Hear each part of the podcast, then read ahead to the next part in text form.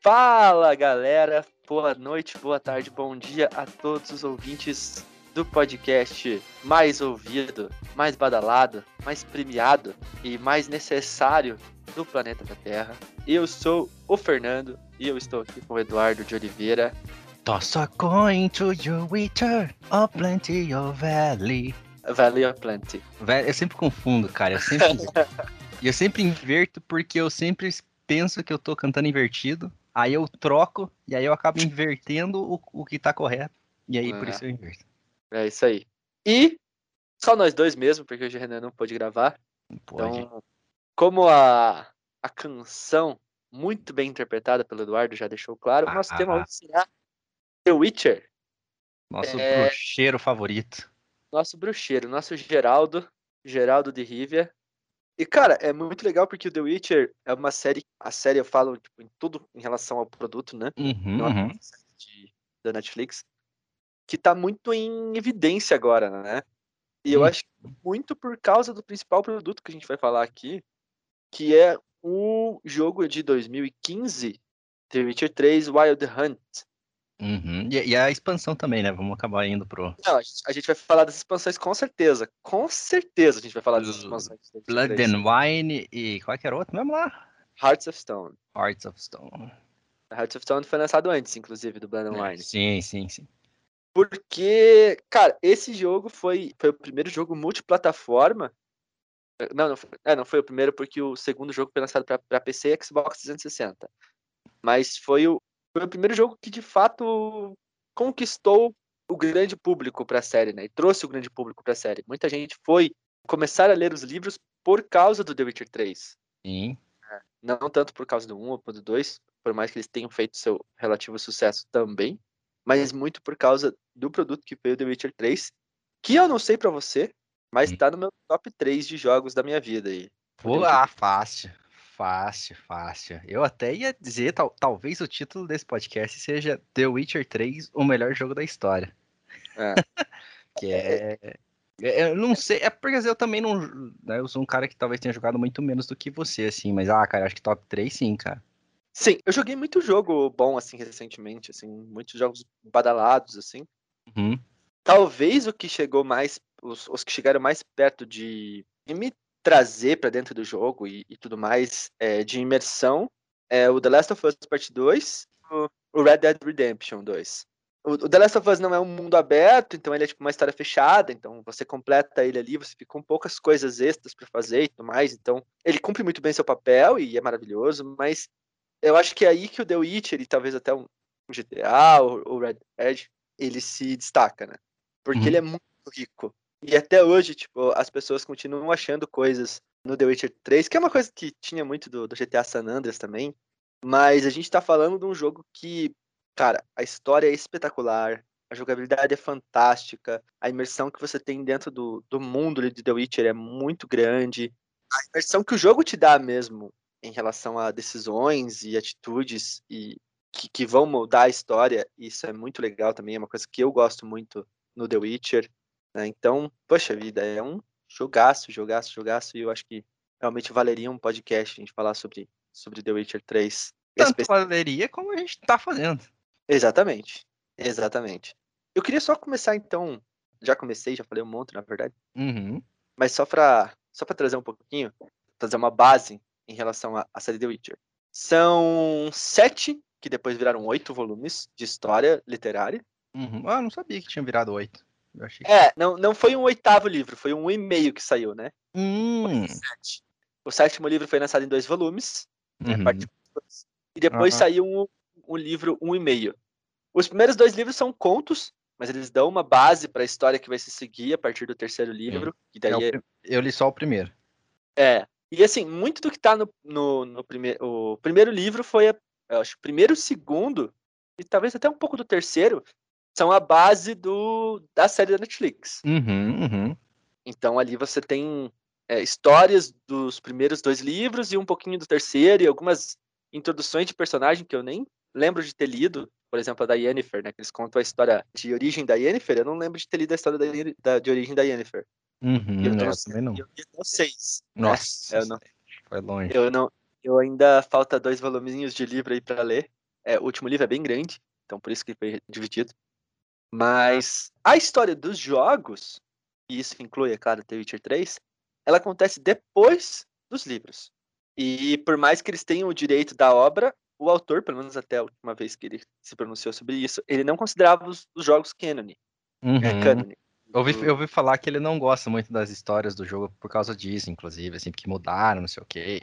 Eu não senti tanto isso, assim. Não? De... É, não ouvi falar, não, não vi nada sobre isso, não. Eu, eu não senti tanto isso, assim, de mudança. Eu joguei os dois primeiros The Witcher, além do, do 3 que a gente vai falar hoje. Uhum. E assim, o primeiro The Witcher, a história é muito boa.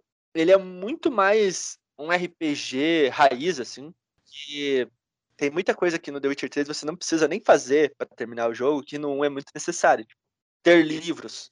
Ter livros no primeiro The Witcher é muito necessário. Uhum. Ter livros. Tá, aonde que tá esse livro? Se vira. Tem que comprar, tem que achar? Não sei. Se vira. Você precisa dessa informação, você vai ter que correr atrás. Uhum. São, são muito necessários, porque o jogo é bem mais difícil.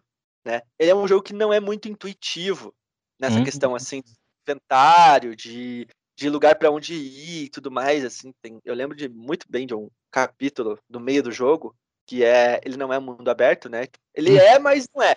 É tipo, nesse capítulo você vai ficar nessa região, você só explora essa região, sabe? Uhum. Aí você pode experimente essa região específica. Mas não é como The Witcher 3 que você pode sair para onde você quiser, tipo, e é isso aí. A qualquer hora você pode explorar à vontade. Então, é, ele tem uns probleminhas assim. E o, o combate é horrível, cara. Mas, tipo, nossa. E quando que é o primeiro jogo mesmo? 2008. Então ele não é tão antigo. Você parar pra pensar. Os gráficos dele também não são muito bons. Pra época já existiam jogos melhores, inclusive o GTA 4, que é um dos meus jogos favoritos também. Uhum. É dessa os gráficos eram maravilhosos. Os gráficos do The Witcher 1, eles estão, tipo, por exemplo, o The Witcher 1 saiu na época do Play 3 já. Uhum. Né? já existiu o PlayStation 3, já existiam grandes jogos né, com grandes gráficos, o Call of Duty Modern Warfare, o Crysis, o Gears of War, jogos com gráficos muito bonitos. E ele saiu com gráfico de meio que entre o Play 3 e o Play 2, alguns anos anteriores ao que ele foi lançado. Uhum. Mas isso não é um problema. O problema para mim do jogo principal é o combate. Cara. O combate é muito difícil, é muito ruim. Ele é um jogo para PC, então você só usa o mouse e tem que ter uma sequência de cliques específica para cada tipo de movimento que você vai fazer. Uhum. Eu escuto que muito existe do jogo no primeiro capítulo. Então, se você ouviu esse podcast e está querendo iniciar a, a jornada nos jogos de The Witcher do primeiro, ou quer conhecer os primeiros jogos, cara, não desista no começo do jogo. Você eventualmente vai a lutar, a combater no jogo. Mas não vai ser no primeiro capítulo, cara. O primeiro uhum. capítulo vai passar no Deus nos acuda, no segundo, você vai aprendendo com o tempo. No final do segundo, que você vai ter aprendido a jogar. Aprendido a combater. Uhum. E, e, a tendência é que você deixe algumas histórias passar, porque tipo, o jogo não vai ser intuitivo nisso. É tipo, ah, se uma personagem aparece e fala, me encontre em tal lugar, e no mapa não tá dizendo onde tá o tal lugar, cara, se você não achar, você vai perder essa missão secundária. Simplesmente assim. Nossa senhora. Não tem aquele negocinho de você clicar na, na, na, missão e, tipo, mostrar onde que é, tipo, bem certinho.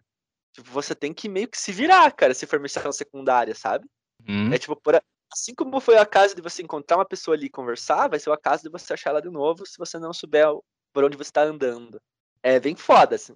Mas a história é muito boa, tem capítulo que, tipo, cara, é uma investigação, acho que o terceiro capítulo é uma investigação que você tem que fazer. E, cara, você pode simplesmente terminar a investigação e acusar a pessoa errada e beleza. E você só hum. vai descobrir que você fez errado no final do jogo. Nossa. É muito louco, cara. É, a história é muito bem desenvolvida. E no The Witcher 2, Assassin of Kings, o nome do jogo. Uhum. Tem uma abertura, inclusive, o vídeo de abertura é muito bonito. O gráfico já é bem melhor. A jogabilidade já é bem melhor também. Já deixa de ser um problema, apesar de que o jogo ainda é pouco intuitivo. Se você quer, tipo, ah, joguei The Witcher 3, adorava fazer as missões secundárias, você quer fazer o The Witcher 2, cara, pode esquecer, você não vai conseguir. Vai ter muita coisa que vai passar e você não vai conseguir resolver. É muito foda, cara. Também tem algumas coisas bem difíceis de óleo, de, de livro, de, de informações, assim, que você tem que ser muito hardcore de RPG para conseguir fazer. Hum. Mas ainda assim a história é muito boa. E o legal é que tanto The Witcher 1 como The Witcher 2, eu senti isso, ele traz desafios muito maiores pro Geralt que o The Witcher 3. Hum. Por exemplo, coloca o Geralt no meio de uma batalha, uma guerra. Uhum. Uhum. The Witcher 3 não faz isso. Mais ou menos faz, meio pro final ali do Blood and Wine. A gente até pode chegar nisso um pouco mais pra frente, mas geralmente os, os combates do, do The Witcher 3 são pequenas pessoas, um grupinho ali de bandidos, tal, tal, tal, que você vai batalhar e é isso. Sim, sim. E nos livros de The Witcher é normal o Geralt acabar caindo no meio de uma batalha. Caramba. Sabe? Então o The Witcher 1 e o The Witcher 2 colocam o Geralt no meio dessas batalhas e eles têm um antagonista bem definido. O The Witcher 1, inclusive, tem dois, que são meio comparsas, né? Então, Uhum. tipo, são os chefões. Três em tese. Que daí você descobre que tem mais um. E é um plot twist bem legal do final do The Witcher 1. Então, Massa. e são vilões bem desenvolvidos. Uhum. Você que realmente quer chegar lá. Quer vencê-los. No The Witcher 2, tem um antagonista. E aí, se ele vai ser vilão ou não, vai depender de você. Literalmente de você. Você que vai, no final, julgar as atitudes dele e decidir Uhum. que é de você. Então, Massa. a missão final do The Witcher 2, ela pode simplesmente não ter combate se você não quiser. Uhum. Se você quiser chegar pro cara e falar, não, brother, entendo, faz aí pra você, beleza. Acabar o jogo sem você tem que enfrentar o cara. Esse vilão é o. Não, é o É, porque eu sei que ele aparece no Witcher 2 e eu, eu sei que no Witcher 3 você pode pegar o teu save do Witcher 2, né? E aí Aham. você, tem alguns personagens que se você, se você matar no Witcher 2, eles não aparecem no Witcher 3. E eu- É. se eu não me engano, ele, ele é um deles, se eu não me engano, assim, né? Eu não joguei, né? Não sei se é esse, tô, tô lembro. perguntando pra você porque... Witcher 2, pra falar bem a verdade. Ah, lembro então sei. Witcher 2. Uhum, Mas aparece na história de The Witcher. Nos uhum. livros. Mas tem algum personagem do The Witcher 2 que aparece no Witcher 3? Dos principais, tem aquele cara que é um soldado temeriano, esqueci o nome dele, que tá sempre com uma roupa azul, assim, meio com um turbante na cabeça. Sei, sei, sei. Missões com Dijkstra também, se você fizer, né? Uhum. É, Mas ele é, tipo, meio com um arqueiro, foda, tem uma outra mina junto com ele. Sei, A não mina- sei quem que é. Ele eu não lembro quem que é. Ele aparece no The Witcher 2. O Zoltan aparece no The Witcher 2 bastante. O Dandelion aparece no The Witcher 1. A atriz aparece, acho que nos dois primeiros. Hum, A Yennefer não aparece em nenhum dos dois primeiros. Ela só aparece no 3 dos, dos jogos, né? Eu uhum, acho que o Zion também aparece no 2, mas eu não tenho certeza. No 1 eu tenho certeza que ele aparece, no 2 eu não tenho certeza. O Zoltan aparece nos três, nos três The Witcher. Então, o vilão do, do The Witcher 2 é o Leto. Hum, O protagonista do The Witcher 2 é o Leto, que ele é o assassino de reis. hum, Aí eu dei o spoiler da missão, necessariamente, né? Porque o Leto ser vilão do jogo, ser antagonista do jogo, é uma coisa que desde o vídeo inicial você já, já vê. Porque é ele matando o Foltest. uhum. E é muito legal a cena dele matando o Foltest e tudo mais. Não é o Foltest, é outro rei. O Foltest ele mata um pouco pra frente. Ó, outro spoiler. Mas ele é o assassino de reis do título do jogo. entendi, entendi. Ele é o vilão e você pode matar ou não o Leto.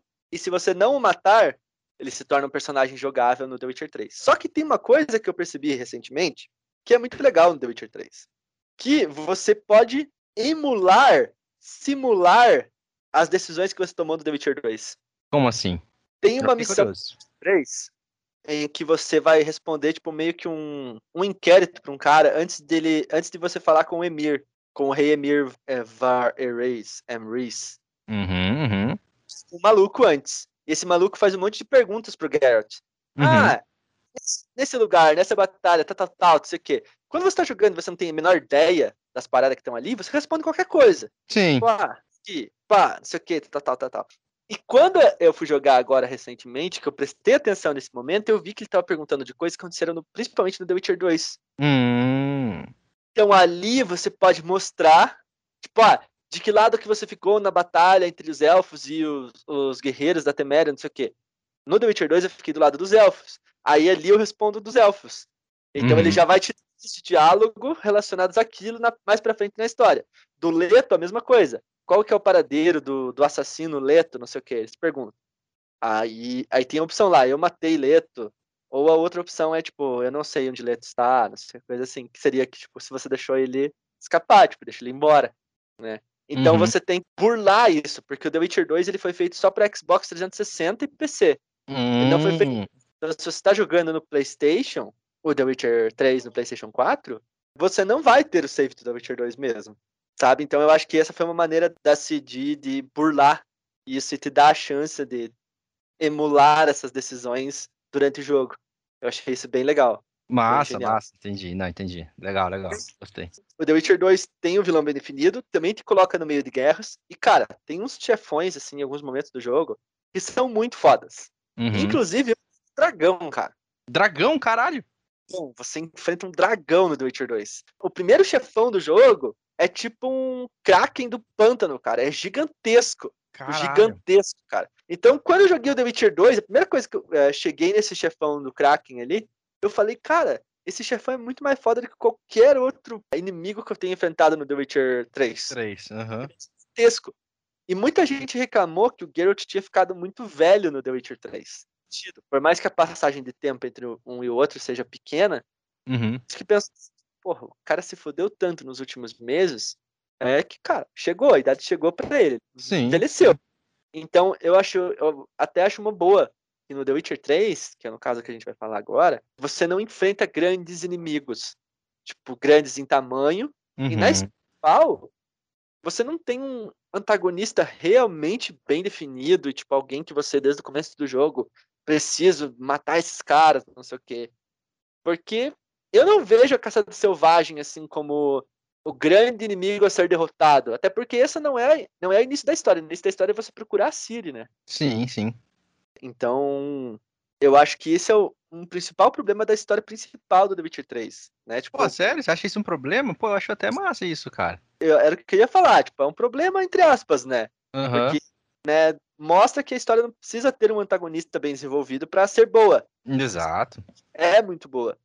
Mas é um, uma coisa que às vezes podem incomodar, assim, você não quem que você tem vai ter raiva durante o jogo, que você vai querer matar durante o jogo, Hum, né? Uhum, Então, sim, sim. por um lado pode ser muito bom porque o, o Geralt vive nessa questão de tipo, quem é amigo, quem é inimigo ali naquele mundo, né? Sim, sim. Maluco tanto, na hora ele tá querendo te matar. Exato. Ele não é um personagem, isso fica claro pra mim desde o começo. Ele não se coloca como um herói, né? Não, em nenhum momento. Ele é o cara que ele tem ali os, os códigos morais dele, mas ele é um cara que tipo, é um trabalho. Ele faz o trabalho dele dentro dos códigos morais que ele segue, né? Então, tanto que você pode, o jogo abre decisões que você pode tomar ali para ser algo mais bondoso, um caminho mais nessa linha, né, de tipo, não, vou proteger as pessoas, não sei o quê, mas você tem um, você pode tomar decisões do tipo, cara, isso não é problema meu, vou seguir minha vida e, né, o que me importa aqui é coletar meu ourozinho e achar a Siri. O resto aí, porra, cara, vou ignorar, vou, vou deixar passar, porque essa pica não é minha. Então, eu acho que você não, não ter um antagonista faz até um pouco sentido. Porque se você tá jogando um personagem que não se coloca como um herói, não necessariamente precisa ter um grande vilão, né? Pode ter só uma grande missão.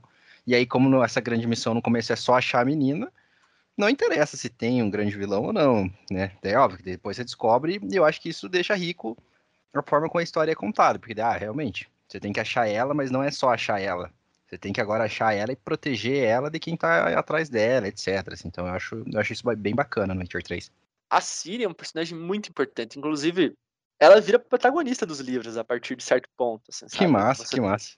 Você tem muito mais narrativas envolvendo a Ciri do que o Geralt ou a Yennefer, por exemplo, né, que são talvez o trio ali da, dos protagonistas, né? Uhum. Você tem títulos é, voltados para Yennefer, alguns capítulos voltados para Triss, para a Estrada das Feiticeiras como um todo, não necessariamente para Triss, mas poucos capítulos para Yennefer, alguns capítulos para o Geralt e muitos capítulos para Ciri.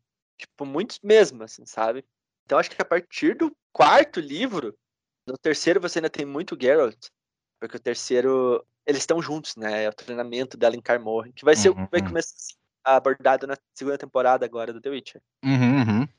Mas em tese, a Ciri é o em torno do que tudo no, no mundo mu- se move, né? Porque ela é a criança do destino. Ela é a criança do sangue ancestral, ela é a criança da profecia. Não, o Geralt é só um cara que o destino colocou ela no caminho. Sabe? O Geralt tem essa importância no mundo porque ele está ligado a Ciri. Hum, Não porque ele é um cara fodão, não porque ele é tipo um Harry Potter, que é o menino que sobreviveu, sabe? uhum. É tipo, porque por acaso um dia ele resolveu pedir a, a lei da surpresa e a criança surpresa era a Siri. Era assim. Né? que é o que foi mostrado na série do The Witcher, se você não, se você não viu ali, quando eles estavam com a num baile lá com a Calante, ele fala que para pagamento dele ele quer a lei da surpresa. E aí a Paveta, filha da Calante, estava grávida da Ciri, né? Sim. Então, aí, tipo, ali que o destino deles foi Traçado. foi selado. Selado. traçado. Uhum, boa, Tá. boa.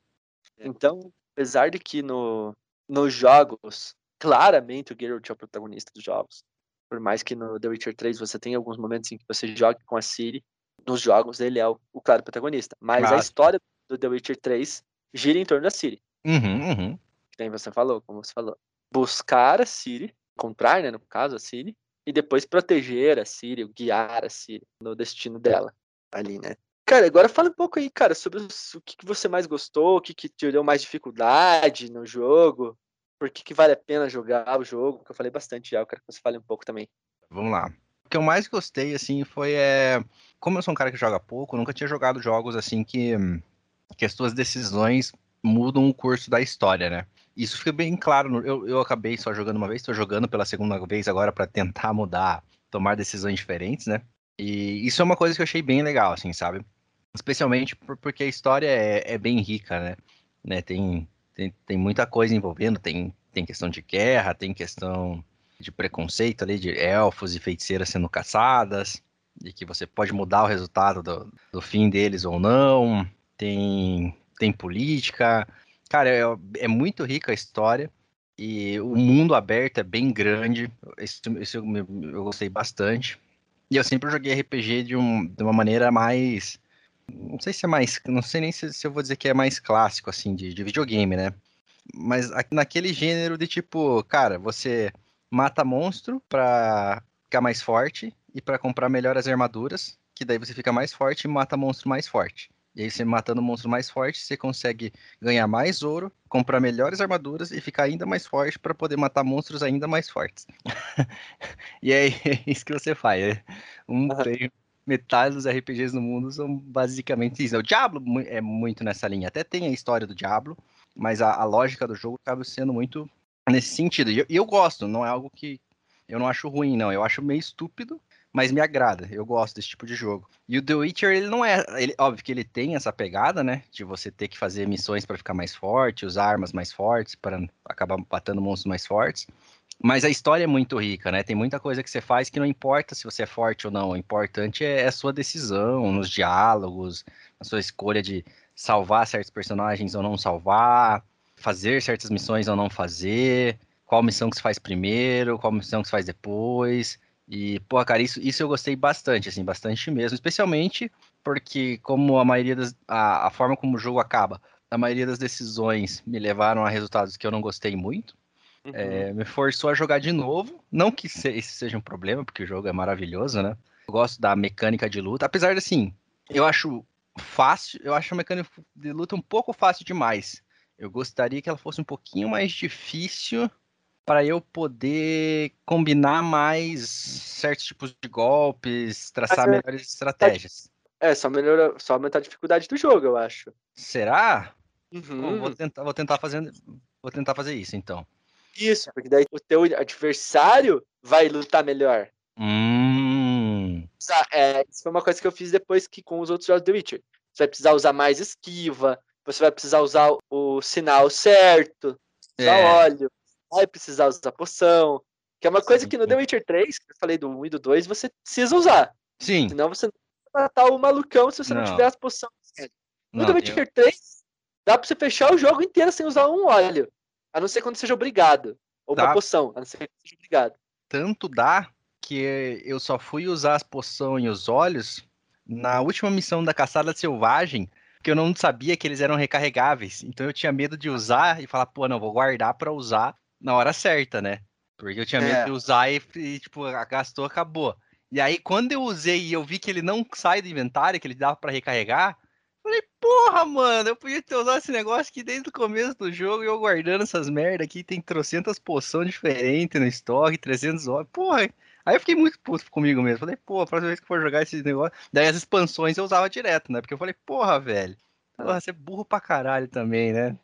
Só veio por necessidade, por necessidade, só no, no final da Blood and Wine. Mas a gente vai chegar lá ainda. Uhum, uhum. Cara, Continue. que no geral é isso, sem dar spoiler, sem avançar na história, eu diria que são essas coisas que eu mais gostei, assim. Eu nunca joguei antes jogos onde você pode girar a câmera, né?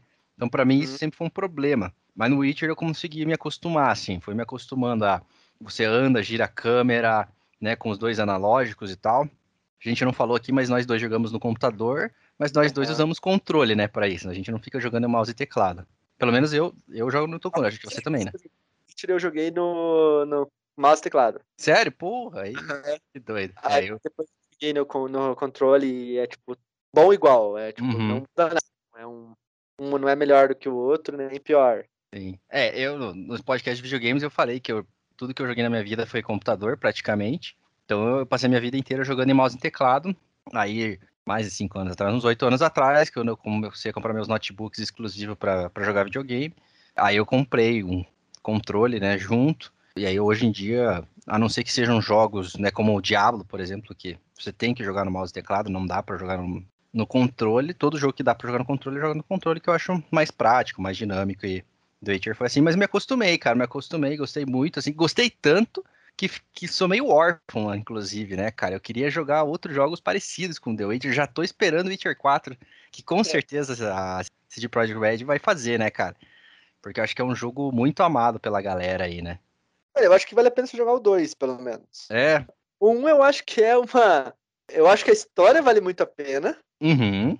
mas é um jogo complicado de você se acostumar com ele, tá ligado? Uhum. O 2 já é o gráfico é bem melhor. O gráfico eu sei que pra você acho que não, hoje não, não seja tão problema, mas o Não, gráfico do mesmo. 2 é melhor.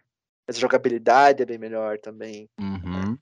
E tem uma coisa muito legal, que eu citei ali o o combate entre elfos e humanos. ali. Uhum. O lado que você escolhe é o mapa pra onde você vai.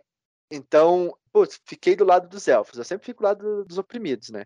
Claro, claro. Eu também. Aí, cara, você vai pra região dos elfos. Não é dos elfos, né? Dos. Como é que eles falam? Scotiael, Scoia'tael. Que são elfos e anões, né? Sim, sim. Os não humanos, né? Você vai com os, com os Scoia'tael. Então você não, não faz o outro mapa que seria o do, dos humanos. Simplesmente, tipo, você nunca vai visitar aquele local. A história do jogo pra cá, você só faz isso aqui. Então, se você quiser fazer o outro lado, você teria que começar o jogo de novo e tomar aquele lado para fazer as missões daquela região que vão te levar numa outra direção na hora da no final do jogo, né? Vão te levar para uma outra decisão no final do jogo. Sim, sim. Essa foi uma das maneiras do, do jogo colocar importância nas decisões que você toma, né? Sim. E, e você falou que, que o final não foi bem o que você que você esperava ali. Numa nota de melhor final possível, 10, para pior final possível, 1. Qual nota que você diria que você tirou nesse? Ah, no máximo quatro, cara. Porque assim, a única coisa que realmente deu certo foi que eu, eu queria ficar com a, com a Yennefer e eu fiquei com a Yennefer. Esse foi o único final que deu boa. Mas, pô, no meu final a, a Ciri morre, ou pelo menos ela fica abandonada naquela outra dimensão, aquele portal lá, sei lá. Hã? Eu esqueci, eu achei que ia dar pra fazer a missão de matar o, o Radovid depois, e não deu, cara. Eu passei do, do tempo, tá ligado? Aham. Eu passei, na hora que eu fui fazer já não dava mais. E aí o Radovid ficou vivo e aí ele, né, ferra com, com todos, os- ele oprime todos os, os elfos e feiticeiras lá. Então, essa, Aham. par- essa parte eu também tô triste. Essa é, a, essa é a parte que eu mais quero mudar na, na história. Na verdade, eu quero mudar a Ciri também, quero ver se eu consigo salvar a Ciri, mas eu, eu quero fazer essa missão. Que ela falou, pô, eu quero matar o Radovid, aquele filho da puta lá, pô, no cu, pô. Tem É, que- Existem três outcomes diferentes aí nessa, nesse, nessa Uhum. parte. Eu não vou te falar. Você quer Tá. fazer de novo? Não, não, né? Não quero spoiler. Três coisas diferentes que podem acontecer. Você fa- não fazendo a missão, você já deu spoiler. Se você não faz, o Radovid se torna rei. Sim. Mas você fazendo a missão, ainda assim existem outras duas opções que podem acontecer. Mas Cara. beleza. O meu, eu diria que foi nota 1, Nossa. porque eu também não fiz a missão do Rodavid a primeira vez. Uhum. Eu não salvei a, a Siri e com nenhuma das minas. Nem com a Nossa. nem. Puta, aí é. Você Então, não fez a missão do gênio lá então também. não fiz a missão do gênio a primeira vez. Não Ah, fiz. então por isso, é. Você tem que fazer. Essa, essa é a missão que você meio que define se você fica com a Yennefer ou não. Uhum. Que se chama O Último Desejo, que é o nome do conto deles no, no primeiro livro do The Witcher. Sim, sim. Tanto que, inclusive, foi engraçado, porque quando eu fiz essa missão, eu tinha visto a série, né? E na série tem a, a, história prévia da missão, né? Uhum. Porque a missão é eles desfazerem o, o, desejo que conecta os dois, né? Sim. E aí eles, na missão, eles meio que dão. jogam uns. Não é forchado, ah, mas eles jogam uns papinhos sobre algumas coisas que acontecem na série, que é da história deles mesmo, né? Eu achei até engraçado. Ah, eu entendi a referência aqui que eles botaram no jogo, achei bem engraçado, né? E aí depois. Eu, eu não lembro agora se tem essa história no livro, porque, eu, como, como igual você falou, né? O livro tem várias das histórias que acontecem na série, agora eu não lembro se é do livro, mas enfim, mas eu peguei referência e eu falei, pô, achei engraçado, assim. É, exatamente isso. Uhum. É, então a primeira vez que eu fechei o jogo foi um terrível, né? Uhum, nossa completamente absurdo o, o, final que, que eu peguei. Como a gente disse, o The Witcher tem muita coisa que vai acontecer que vai ditar a sua jornada. Decisões que você toma, às vezes até fora das missões, podem fazer diferença. Por exemplo, quando uma das melhores missões do jogo talvez seja do Barão Sangrento, da história principal, né? Uhum, uhum. Barão Sangrento, do, da mulher dele e da filha, né? Sim, é bem legal essa história. Uhum. Quando você vai perguntar dele lá na, no lugar, ah, quem que vai conhecer a Siri e tal? Ah, vai ser o Barão, não sei o quê. Você tá numa taberna, e aí chegam uns caras. Esses caras são do Barão. Uhum. Você pode escolher brigar ou não com os caras. Geralmente a gente escolhe, tipo, evitar a briga, porque foi o que a, a moça da taberna pediu, ou, que, ou uma coisa assim, né? Uhum. Aí beleza, sai de lá sem brigar com os caras. Nessa, nessa parte, um pouco pra frente, não tem como escapar. Mas eu vejo, eu, assim que você sai da taberna, esses caras estão cobrando umas pessoas na, na casa, na, na, casa da frente. E eles, tipo, meio que vão empurrando a pessoa pra dentro da casa, não sei o quê. Não, você vai pagar pra gente, não sei o quê, vai dar os negócios. E eu fico esperando eles aparecer de volta. Quando eles aparecem de volta, eu mato todos esses caras. Hum. Só que se você bate neles, quando você chega lá no Castelo do Barão, o portão tá fechado. Hum, caramba, não sabia disso. Os caras, ah, a gente ficou sabendo do que você fez na taberna, cara, você não vai entrar aqui, não sei o quê. Isso eu só, só descobri na segunda vez que eu joguei o jogo. Aí não tem como você fazer a missão do Barão? Tem, só que daí você tem que achar outro jeito de entrar. Hum. Lá no castelo para falar com o Barão. E você consegue, tem um poço lá. É até, vale até mais a pena, porque você dá uns tesouros ali no meio do caminho. Ah, é, tá ligado? Que poço que é, sei que poço que é. É, é, tipo, em tese vale até mais a pena. Você sai dentro do jardim do Barão lá. Sei, sei, aham. Uhum. Aí você tem que achar um outro jeito de entrar lá, porque a missão do Barão é obrigatória, a missão principal, né? Sim, sim. Então, é engraçado isso, porque você pode tomar essa decisão de bater nos caras fora da missão, e mesmo assim ela vai ter um impacto, como se tivesse acontecido dentro da missão. Massa, né? massa. Isso é bem legal. Diálogos, claro, tem diálogos que vão fazer muita diferença, muita diferença mesmo. E na Sim. segunda vez que você vai jogar, que você vai perceber, putz, era bem claro que eu devia ter feito isso em vez disso, tá ligado? Especialmente os diálogos que você tem tempo para decidir, né? Uhum, exatamente. Exatamente mesmo. Isso é bem bacana. Tem uma missão do The Witcher 3 que você pode concluir essa missão, que é uma missão de uma investigação. Eu não lembro como é que é o nome da missão agora, mas é de um assassino de mulheres. Hum. Pecado da carne, uma coisa assim. Que, dependendo da sua, do seu diálogo e não sei o que, ali, ali na missão final, e do seu interrogatório, você pode acabar concluindo a investigação de maneira errada. E não tem como você consertar isso depois. Caramba, puta, eu não, nem lembro dessa missão, cara. É uma missão, é uma missão secundária. Uhum. Os bilhetinhos que você acha por Novigrad.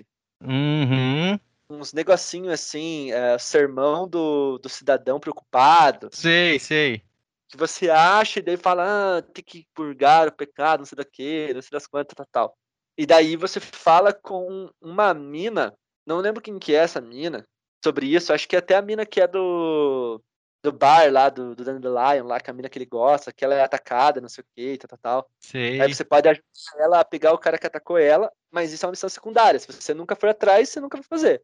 Sei, sei. E é esse cara. E você chega num cara aleatório que, tipo, não vou falar o resultado da missão, mas eu é que. Eu já, eu já fiz essa missão já. Então, Basicamente, você vai chegar em um momento do jogo que você vai achar uma mulher, tipo, uma mulher já acho que morta, ou vai ter mais de uma mulher morta, uhum. sendo atacada por um cara. Que é um cara, eu acho que do, da Igreja do Fogo Eterno, uma coisa assim, ou é um soldado aleatório, um cara psicopata. Sim. E aí você pode não interrogar o cara. Você pode deixar, tipo, de boa. Porque até então você estava tendo ajuda de dois caras ali, dois estudiosos, assim, que é um que trabalhava no, tipo, no IML dos caras ali, sim, no sim, sim. e um outro maluco que era, tipo, estudioso, teu brother, uma coisa assim. Ajudava no hospital, umas paradas assim, né? Uhum. E daí fala que o cara do necrotério era o mestre dele e tudo mais, não sei o quê. Beleza. E aí, se você não interrogar esse cara do que tá atacando as minas, porque você vai chegar, você vai ficar no veneno. O cara já matou uma mulher ali, tá todas as mulheres sanguentadas, e o cara batendo na. Você vai ficar, pô, vou, vou trucidar esse cara aqui. Só que se você interrogar ele, você vai ficar sabendo que, tipo, não foi ele que cometeu aqueles ataques que você tá é, Investigando. investigando. Aham. Cara, ele é tipo um bode expiatório. Uhum, Tá ligado? uhum. E aí você vai descobrir quem que é o cara que é o verdadeiro assassino, tá ligado? Só que Uhum. se você ver, tipo, na- nos diálogos lá tem lá, tipo, não vou, você não merece responder nada, não sei o quê, e tipo, você simplesmente matar o cara, tipo, já era. O assassino, em tese, vai continuar vivo. Caramba, eu não lembro agora o que, o que, que, eu, o que, que eu fiz, cara. Caramba. que- É. Você descobre que o assassino tá vivo porque você volta a encontrar o bilhetinho.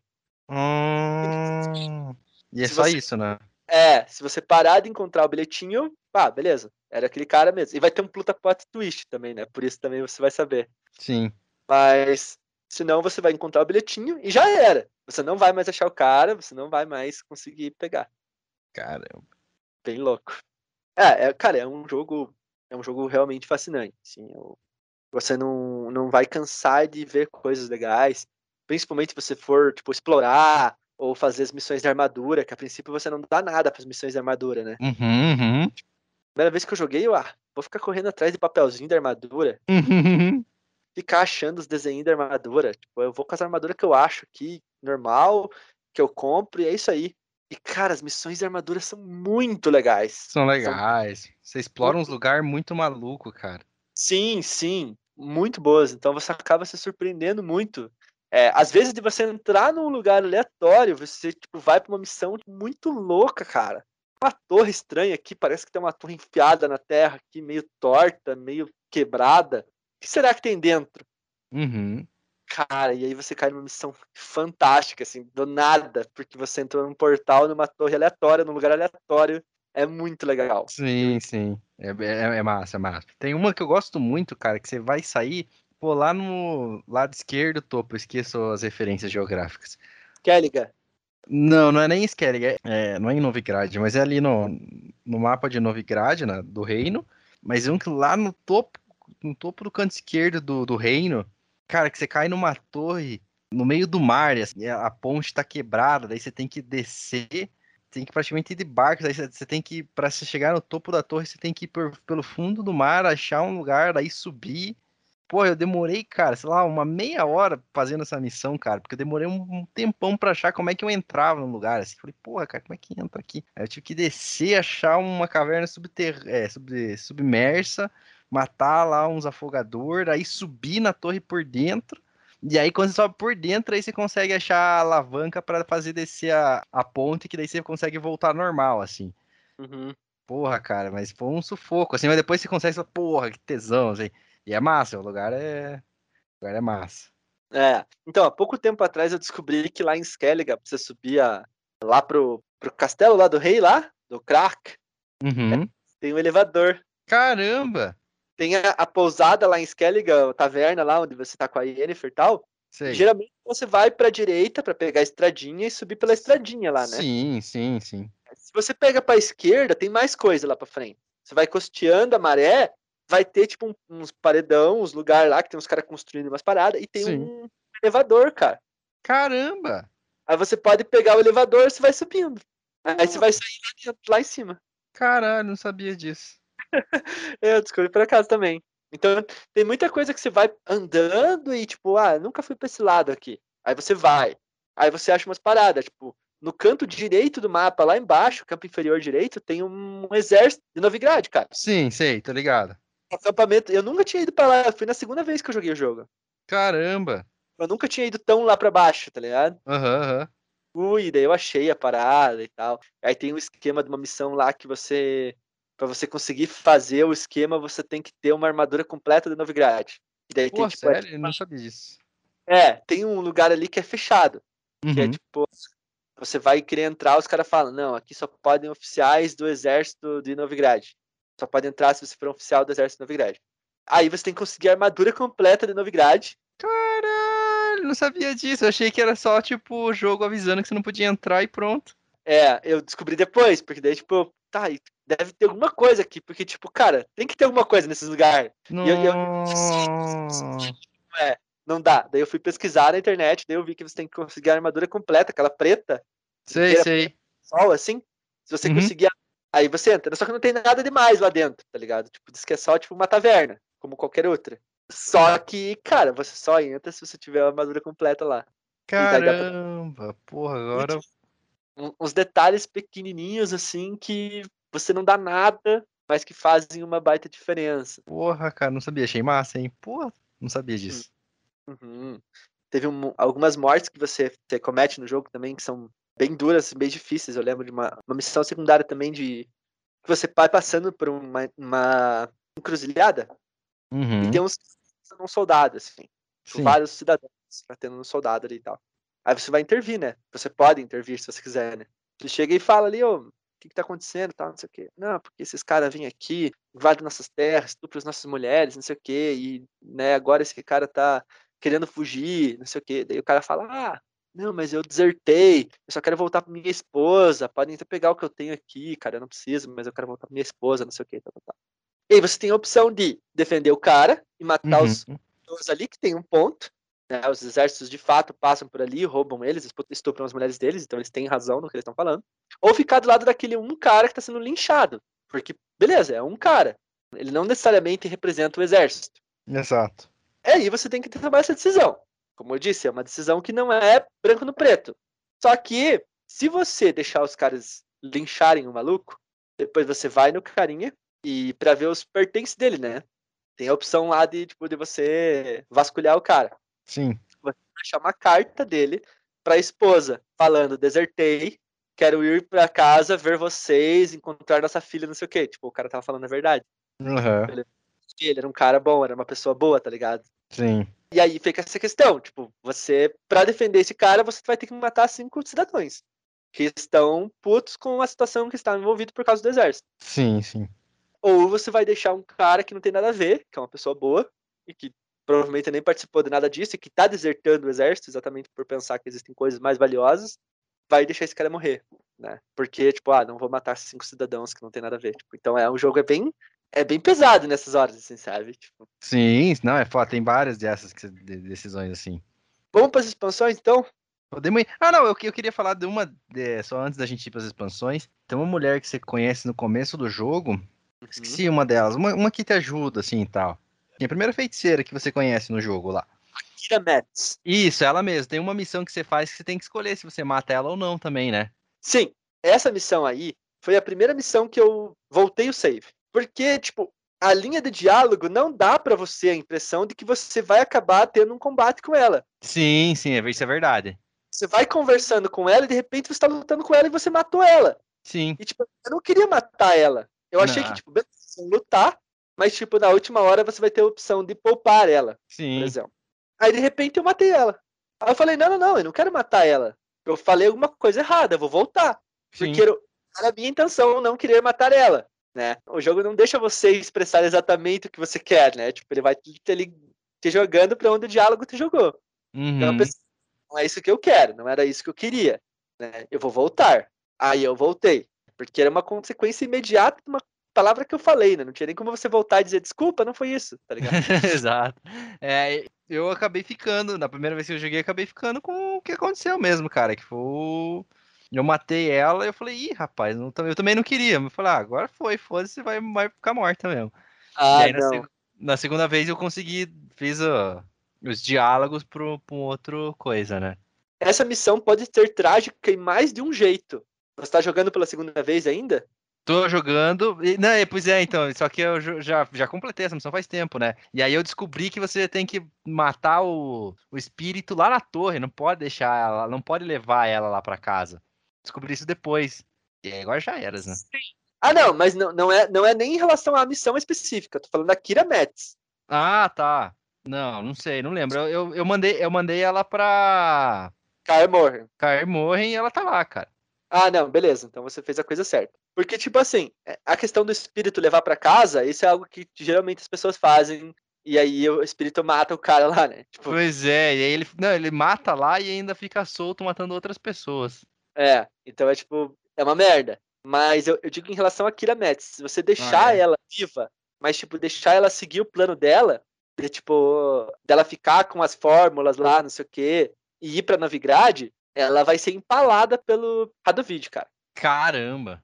Ela é capturada e ela é empalada pelo Radovid. Ela vai estar tá lá, tipo, chegar em Novigrad, ela vai estar tá lá empalada, ela, com aqueles corpos lá que estão lá. Não sei se é no final do jogo ou a primeira vez que você chega em Novigrad ela já tá lá.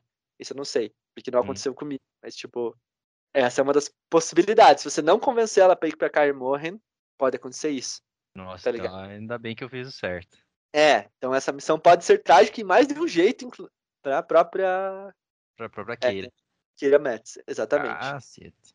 Foda, né? Uhum. É, Witcher é, é realmente um, um, jogo bem, bem foda nesse aspecto. Tem muita coisa que você pode digitar. Você pode digitar, inclusive, quem, quem é o, o rei de um reino, né? Uhum.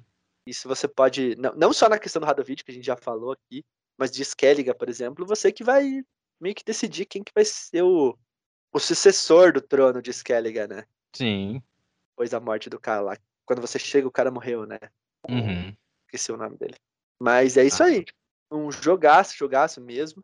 A história principal é muito boa, mas eu acho que as duas expansões, as histórias são melhores ainda.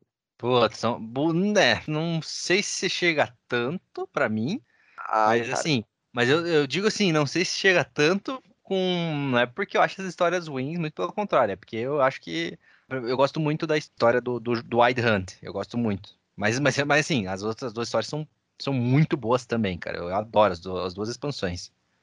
Assim, Hearts of Stone, pra mim, tem o melhor vilão. Uh, cara, inclusive, eu tô tentando pensar em como eu vou fazer um personagem pra próxima vez que a gente for jogar RPG parecido com ele, cara, porque ele é, um, ele é muito charmoso, cara. Ele é muito bom. O Gunter Odin, cara, é um personagem fantástico, cara. Caralho, ele é muito bom, cara. Muito bom. Ele é muito bom. Putz, é, não, não tem como se explicar o quão bom vilão ele é. Assim, uhum. É, eu acho ele... que boa parte de, dele ser bom é, é o, o, ar misterioso que ele tem, né? Hum, que você não sabe, tipo, é claro, depois de um tempo você percebe que ele é um cuzão. Mas, Sim. tipo, no começo ele só aparece, tipo, não, tô te ajudando aqui. Você fica desconfiado. Uhum. Esse cara aí, aí tem. Mas, tipo, ele não é claramente um vilão na primeira vez que você vê ele. Sim, ele é, sim. Você vai encontrar ele nas missões do, do Wild, Wild não, ele aparece logo no começo, lá no bar, quando você tá procurando aí. Você, tá, porque você tá procurando a Yennefer pra achar a Siri. Uhum. E ele que vai te dar uma primeira informação sobre a Yennefer, né? Assim, informação, ou sei lá. Mas enfim, ele, ele, aparece no bar lá, no primeiro barzinho lá, naquela aquela vilazinha que você tá lá. Uhum, por Mar Branco. Isso, por Mar Branco. Uhum. Ah, exatamente. Então, é, um, é um personagem muito legal. É um baita vilão. Os personagens da expansão Hearts of Stone são muito bons. Eu acho que o, o cara lá que você passa a trabalhar para ele, eu esqueci o nome dele agora. O... o cara que foi amaldiçoado pelo Odin, né? Isso, exatamente. Ele é um personagem muito bom também, né? Porque Sim. a princípio você não gosta dele, mas depois você passa a entender, tipo, o que aquela maldição tá fazendo de mal para ele e tudo mais. Uhum. E o legal é que as expansões do The Witcher, do The Witcher 3, elas podem ser feitas a qualquer momento durante o jogo. Verdade. Isso é uma coisa que você não, a princípio, você não não tenta fazer, porque aparece lá, nível recomendado 32. Pra, sim, sim. Acho que é 32 pra Hearts of Stone e 35 pra Blood and Wine. Acho que é isso, acho que é isso, uhum. Aí você tá, tipo, no nível 5, no nível 10, você não vai tentar, tá ligado? né? Você vai sentar bonito na hora de fazer a missão. Mas você pode. E uma coisa que eu descobri recentemente, tem uns, tem uns caras no YouTube que fazem uns vídeos sobre The Witcher, e isso é muito legal, porque daí você acaba vendo quão genial o jogo é. Uhum. No final da expansão Hearts of Stone, você pode fazer alguns pedidos pro Gunter Odin. Uhum. E uma coisa, tipo, uns pedidos são sobre futuro, ou fazer perguntas que ele quer para o Gunter Odin. Uhum. Se você fizer essas missões, essa missão do Gunter Odin, antes de algumas missões específicas do, da jornada principal, do Wild Hunt, uhum. você pode perguntar sobre a Siri. Caralho, que foda. E aí ele vai te, ele não vai te dar uma resposta específica, mas ele vai dizer para onde as suas perguntas, os seus as suas respostas devem ser direcionadas para o melhor final da Siri. Que massa, cara, que massa. Tipo, ele vai falar, apoie ela em um momento em que ela não sei o quê, esteja ao lado dela, haja com ela desse jeito quando você sentir, nananã. Puta que vai ser com você na história principal do Wild Hunt. Sim. Pra você, tipo, ó, se você fizer desse jeito, você tem o um melhor final com a Siri, tá ligado? Puta que tesão. Caralho, não sabia disso. É, isso é bem foda. Então, a Blood and Wine em si não conversa tanto com, com a história principal, mas o, o Hearts of Stone tem essa, essa possibilidade de você meio que fazer um hack do, do final do jogo, caso você decida conversar com o Ganterotinho ali sobre, sobre isso antes. Uhum. Então, pô, acho que é algo a, a ser elogiado. Porra, com certeza. Amarra bem a história. Faz, e faz totalmente sentido, né? Porra, cara, que tesão. E, inclusive, no Hearts of Stone foi a primeira vez que eu fiquei com medo jogando The Witcher. Porque tem a cena lá, tem um, momento no, do jogo. na mansão. Na mansão do, do cara, que ele morava. Porra, é. Essa é foda mesmo, cara. Você chega de cara, já tem um ceifador no lugar. Uhum, uhum. E assim, é um bicho forte pra caramba. Muito difícil de derrotar ele. Uhum. Sem um cortado para derrotar esse bicho. Aí você derrota o ceifador e você entra, tem uns espíritos, um lugar meio amaldiçoado, umas bruxas que você tem que enfrentar, e uns quadros que sai monstro. Uhum. Nossa, cara, é, é muito. muito... Em tese. Não, o objetivo do jogo não é um jogo de terror. Não. É muito legal como tem missões bobinhas, até divertidas. Sim. E ao mesmo tempo tem missões aterrorizantes, né? Cara? É, não, é bem bizarro o lugar. Pô, isso é muito. Isso é uma coisa que eu gosto muito no The Witcher também como ele vai de um lugar para o outro dentro do próprio jogo, né? Uhum, uhum. De acordo com as decisões que você toma, claro, né? De acordo com as suas as suas decisões ele vai moldando. Inclusive tem uma missão do, do The Witcher, que é uma missão dos que você tá passando pela rua, uma carruagem, não sei o quê, ou você vê uns, uns indícios que aconteceu alguma coisa. E nisso cai uma pedra, rola uma pedra pra cima de você. Uma pedra gigantona, assim, tá ligado? Caramba, não lembro dessa missão, velho. É uma missão secundária, é tipo uma coisa que vai acontecer, tipo, se você estiver passando no lugar certo, no momento certo. Vai rolar uma pedrona pra cima de você, aí você vai desviar, aí você vai ficar assim, tipo, peraí, o que tá acontecendo? Acho que você tá investigando, acho que é até um contrato, que vai ter lá, precisamos de bruxa, não sei o que, tal, tal. E aí você vai investigar. Uhum. E você descobre que foram alguns monstros que tinham, tipo, inteligência matar você. Caralho! Isso. E daí você pode, tipo, de acordo com como você foi durante o jogo, você pode conversar com eles. Sim. Tipo, ah, você teve uma missão que você não matou um lobisomem que você podia. Tinha a opção de matar ou não. Você vai falar, ah, eu não matei o fulano. Aí vai ter os negócios da, daqueles bichinhos da, da floresta, que é tipo Dobby lá, que eu esqueci o nome deles. Sei, os elfos lá, não é elfo? É não é elfo, é tipo, não. Aquele pequenininho que é o. Ah, tá, sei, os, os Necker. Lá, não é Necker. Necker não fala. Você encontra ali lá no pântano, quando você vai na casa das bruxas, lá na missão do Barão Sangrento mesmo. Sei, não, sei o que, que é, mas não vou lembrar o nome, sei. É um que não fala, e depois tem uma outra menininha numa casa lá. Sei, sei, aham. Cara, então se você tratou eles bem, e tipo, teve algum outro monstro que, um troll, por exemplo, que você encontrou no meio do caminho e você decidiu não enfrentar ele, você uhum. ele e falou, não, vamos ficar de boa, tal, tal você pode usar isso como argumento. Mas hum. o bruxo é legal, tipo, não vamos tentar matar ele. Quando eu fiz, o lobisomem veio do mesmo jeito que ia me matar. Aí você enfrenta o lobisomem só e beleza, tá ligado? Uhum. Mas é muito louco isso aqui também, tipo, você tem decisões que você tomou que não fazem parte da história principal, ou fazem, faz diferença na missão secundária de, né, de, de diálogo e tudo mais, os bichos querem você morto ou não. Sim. Isso é bem legal. O Hearts of Stone eu acho fantástico, eu acho a, a missão final muito legal. Tem muita coisa na missão final do Hearts of Stone, tipo, muito lugar para você ir, pouco uhum. tempo. Dá uma angústia, né? Tipo, você quer pegar todos os tesouros e não tem como. Ah, é, sim, sim. É bem maneira. Mas eu acho que, cara, o trecho preferido meu do jogo é o Blood and Wine. Uhum. Blood and Wine é. Blood and Wine, inclusive, é maior, um pouco maior a história, né, em relação ao Hearts of Stone. Eu acho que é, mas eu acho que dá essa impressão também porque é uma nova região, né? Pode ser, você tem razão. Pode ser isso também. Tussan é uma região além, né? O Hearts of Stone se passa em Velen, Né? Inclusive, o The Witcher tem essa coisa de, tipo, se essa região vai ser explorada mais quando você estiver em tal nível, ela vai ter monstros daquele nível. Sim, sim. É mundo aberto. Uhum. Então você pode simplesmente chegar com seu Geralt nível 5 numa região que tem monstro nível 30. Ah, normal. E você vai morrer com um golpe só. Primeira vez que eu joguei, já morri pra uns Lich lazarento. Tá passando assim, de repente. Lich, 32. Deu puta que pariu. Você vai correr, só toma uma raizada na cabeça e já era. Já era, exatamente. Então faz parte. Você pode explorar? Pode, livremente. Mas você corre o risco de enfrentar monstros muito mais fortes do que você. Sim. Nesse caminho aí que você faz, que você toma durante o jogo. E, e Tussan é uma região nova.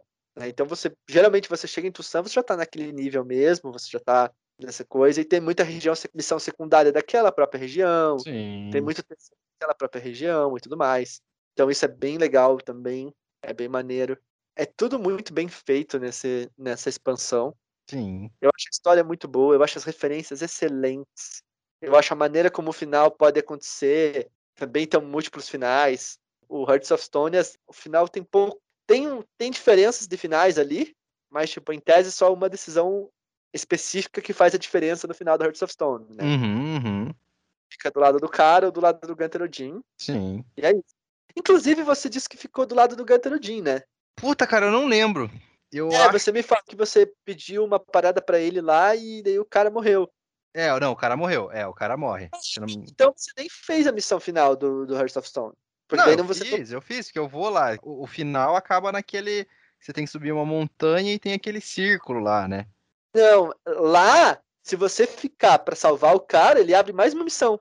Ah, é? Ah, então não. Então é, o meu acabou ali. O meu acabou ali. Você tem um enigma do Ganterodin para resolver e você tá meio que dentro da mente dele. Ah, então. Não cheguei você aí. Tanto tempo para conseguir chegar na resposta. Se você hum. não chegar à resposta nesse tanto de tempo, já era. Você perde, você morre, né, no caso. Caramba. É, então você não fez essa missão. Não, não e fiz. Dentro desse lugar que o Gunter Odin cria, tem vários baús com muitos tesouros e tudo mais, e muitos caminhos. Puta, não, é bem que, você, bem que eu vi você falando assim, nossa, não dá tempo pegar um monte de tesouro e não dá tempo. Cara, não, eu, eu nem lembrava disso, falei, caramba, mas... É, então, não, porque eu não fiz, eu não fiz isso. Ah, vou, vou agora na segunda vez eu vou fazer, então. É, você tem que derrotar o Gunter Odin. Você tem que derrotar ele, você tem que derrotar ele na mente dele. Né? É bem legal. No Blood and Wine, você tem um vilão, um antagonista, no caso, né? Uhum. Que você entende ele, né? Sim. E pensa assim, putz, esse cara aqui, coitado também, né? Claro, é o famoso explica, mas não justifica. Sim. Né? O Wine. Mas é um antagonista bem legal. E você e... vai descobrindo as motivações dele aos poucos, né? Exato, você vai descobrindo aos poucos. Você pinta, quando você descobre que é um vilão, o próprio nome da expansão já meio que dá essa dica, né? Sim, sim. Vampiros. Quando você descobre que o vilão é um vampiro superior, você já automaticamente deduz que ele é só maligno. Apesar de ter um amigo teu que é exatamente a mesma coisa.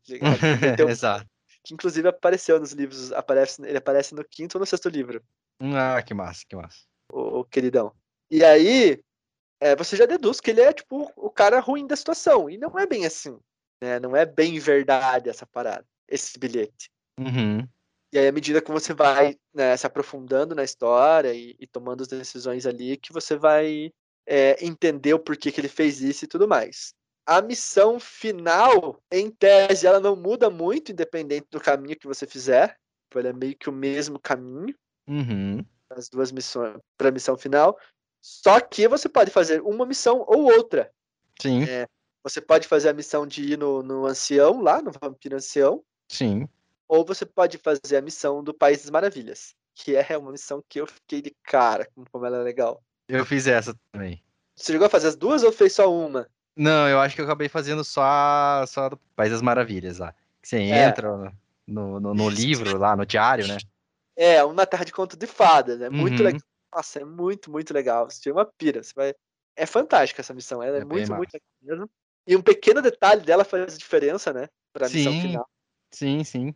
Detalhezinho mínimo ali. A outra missão é do ancião, e a do ancião é um lugar bem maneiro também. É um lugar, tipo, cara, um dos lugares mais bonitos que você visita no The Witcher. É tipo uma caverna que você anda de ponta cabeça, assim, tipo, Tem uma cachoeira ao contrário, tá ligado? Tipo, umas coisas. Caramba. E o ancião ele te mata com um golpe só também. Você tem que conversar com ele, você não pode errar o diálogo. Se você Hum. falar uma coisa que ele não gostou, ele vai te matar. Morreu. Morreu. Mas tem que voltar e fazer o diálogo de novo. É isso. Você chegou a fazer a missão do orfanato? Conta Tá. sobre ela, pra eu lembrar. Tem uma vampira. Você descobre que ela é vampira durante uma missão lá com. Putz, esqueci o nome do cara. Mas você tá lá em Tucson, você vai num baile, a fantasia, uma parada assim. Sim. E aí a tua anfitriã é uma vampira. Uhum. Meio que descobre isso fazendo a missão. Se você for falar com ela antes de ir falar com o ancião, abre uma missão. Hum, acho que eu não fiz, não, cara. Pelo menos eu não lembro. Se você não, você não precisa fazer ela porque você foi no caminho do, dos contos de fada, né? Ah, tá. Entendeu? Então você não necessariamente precisa fazer essa missão antes. Eu, eu fiz todas as possibilidades antes de tomar a decisão final. Uhum. Porque fala assim, no jogo fala assim, né? Você vá o mais rápido possível, não sei o que, tal, tal, tal. Que é pra você isso fazer só um caminho mesmo. Pra você se apressar. Só que, Uhum. como é um RPG, né? Tipo, tem aquele, até aqueles memes, né, né? Tipo, mundo sendo destruído pelo vilão principal. Uhum. uhum. Colhendo 10 flores para o camponês, tá ligado? Aham, sim, sei. O RPG é assim, você pode parar e fazer outras coisas antes de fazer a missão principal. Sim. Então eu faço todas as possibilidades antes de, tipo, escolher de fato o caminho que eu vou seguir. Eu costumo fazer isso também, aham. Primeira eu não fiz, tá? Mas de segunda eu fiz. E aí abre essa missão pra você dessa mina. E cara, é uma missão muito, muito boa. Você chega nesse nesse orfanato Uhum. porque teve um ataque. Você está procurando, acho que essa mina, inclusive, você está procurando essa, essa guria para falar com ela e você vai atrás do orfanato que ela mantém lá, uma coisa assim. Sim. E aí, pô, o orfanato tá sendo atacado, tem uma criancinha lá que tá escondida, fala, ah, uns monstros atacaram a gente, que são os vampirão lá, que estão chegando perto lá por causa do, do ataque lá do, do vilão e tudo mais. E aí, você vai atrás para ver o que aconteceu e pra, pra ver quem que eles atacaram. E aí você descobre que as pessoas que cuidavam do, do orfanato vazaram. Hum, Na hora que o ataque começou, essas pessoas meio que fugiram. E aí você acha essas pessoas, esse ataque um pouco mais pra frente. uhum. E que você acha uma carta, que era a carta dessa vampira, Sim. falando pra essa galera, pra esses donos. Ó, negócio é o seguinte, vocês tratem bem essas crianças aí, vocês não, não comprem essas comidas de segunda que vocês estão comprando, que eu sei que vocês estão comprando ruim. Eu quero umas comidas boas pra essas crianças. Até aí você tá achando, ah, que lindo, né, querida, não sei o que, tá, tá, tá. Porque o sangue delas está muito fino. Hum. E aí você, caralho, velho, que filha da mãe, cara. E aí você vai atrás, tipo, e aí quando você chega lá, a mina tá no, no pescoço do Piazinho que tava o único sobrevivente lá, tá ligado? Caralho. E aí você vai pra cima dela. Claro. O Piazinho toma a frente dela. O Piazinho fala, não, não machuque a, a, a senhorinha, não sei o que, fala o nome dela, né? Porque ela é muito legal, não sei o que, ela traz doces pra gente, ela conta histórias pra gente, não sei o que. E, cara, é muito louco, porque ela realmente ela não mata as crianças. Ela não Ela- mata as crianças. Ela só soga o sangue delas. Ela só suga o sangue delas. E as crianças realmente gostavam dela. Tipo, as crianças, a- todas morreram, né? Só sobrou esse piazinho e a irmã dele tava tentando salvar ela. Olha como The Witcher é muito trágico, cara. E aí, quando os bichos chegaram, pra ela não fazer barulho, tampou a boca dela. Hum. Asfixiou a irmã por acidente. Tipo, ele matou a própria irmã porque ela tava fazendo barulho e, em vez de tapar sua boca, ele tapou a boca e o nariz e ela morreu sem respirar. Caralho. Foda, né? Foda, foda. E aí, tipo, ele não quer que você ataque ela. Porque ela é, é amigona dele e ele gosta muito dela. E dela fala assim, cara, eu faço as coisas porque se não fosse por mim, essa criança ia estar morta, essas crianças iam estar no crime e ia estar passando fome, e eu faço isso e é o que eu pe- peço em troca é isso aqui. Eu não sei Uhum. fazer, tipo, de boa vontade se eu não quiser. E não sei o quê. E aí é isso, tá ligado? Você não pode matar ela, a criança não deixa você matar ela. E a missão acaba assim. E daí ele, ele promete pra ela que a próxima vez que ele vê ela, ele vai matar ela. E aí depois eu descobri que eles fizeram um vídeo promocional do The Witcher 3, que é o encontro dos dois. hum, que foda. É o encontro dos dois depois disso. E aí ele, ele de fato, o Geralt mata ela nessa, nessa batalha. É um vídeo promocional do The Witcher 3. Que É, foda. Então, cara, é- essa missão eu achei fantástica, porque pequenos detalhezinhos assim, e daí você, putz, cara, que mulher lazarenta, cara. E, tipo, na situação em que ela tava, a criança ficou do lado dela ainda, né? Uhum, uhum. E entre The Witcher, ele, ele, ele coloca muito esses, esses questionamentos pra gente. É tipo, a pessoa que tá na miséria, se tem alguém que tá explorando ela e dando o mínimo, ela ainda vai ficar, ainda vai defender, vai achar que é bom aquilo. tá Sim, ligado? sim, sim. Tipo, ó, o que que é? Ela tá me chupando meu sangue aqui, mas ela me dá umas balinhas de vez em quando aí, vem Uhum. aqui umas histórias, tá de boa. Tipo, não, velho. Só que você não vai entender isso. Quem tá sendo explorado, às vezes, não entende, né? Uhum, uhum. E ela tinha condições de, tipo, não fazer isso, né? Mas ela faz mesmo assim. Sim. Essa é uma das antepenúltimas missões que você pode fazer no, na, na Blood and Wine. Vou, vou atrás dessa missão aí, cara. Vou querer fazer ela. É, dá pra você fazer ela sem, sem escolher a sua missão final. A sua penúltima missão, no caso, né? Sim. Porque daí você ou vai pra Conto de Fadas ou vai ver o Ancião. É uma das duas só. Não tem como fazer as duas. Mas a missão final é extremamente difícil. Eu lembro que pra. Agora lembrei o nome do vilão. Nossa, não, é quase impossível, cara. Eu- eu, Nossa, eu, eu eu- tive que baixar a dificuldade pra matar ele. Não consegui, cara. Eu tive que baixar. Pelei. Me perdoem os gamers viciados. Ah, mas se você já jogava no médio, então você tá melhor que eu. Porque eu joguei. Eu jogo sempre, a primeira vez que eu vou jogar um jogo, eu jogo sempre no mais fácil. Então, comecei acho que jogando no mais fácil, aí tava muito fácil, aí eu fui subindo até ficar tipo, beleza, eu morro raramente. Se eu morro, se eu morro raramente, tá no nível ok. Se eu, morrer, se eu começar a morrer direto, aí eu baixo o nível. Se eu não tô morrendo, se, tipo, cara, tô matando todo mundo sem sofrer nada, eu subo o nível. Vou, vou regulando, assim, sabe? É que eu gosto de ter a experiência da história pela primeira vez. Assim. Faz sentido, faz sentido, aham. Eu não quero passar raiva, né? Eu quero, tipo, ir tranquilinho aqui, ver a historinha boa, assim. Se eu gostar, daí eu jogo de novo. Aí eu aumento a dificuldade, eu vou querer o desafio. Mas se não, não. Eu quero curtir a história. E, Claro. e eu não acho que eu sou um baita jogador de videogame, assim. Tipo, eu, Aham. eu acho que eu me divirto, assim, sabe? Mas tem Sim. coisas que às vezes eu passo um cortado, tá ligado? E eu rei eu sofri, cara. No mais fácil eu sofri pra matar ele, cara. Sofri, sofri. Não, é muito foda. É. Mas aí eu meio que aprendi e consegui. E, e ia com todas as olhos, todas as poção e todos os negócios e nada. Foi muito difícil, cara. Não, ele é lazarento, ele é lazarento. Foi bem difícil.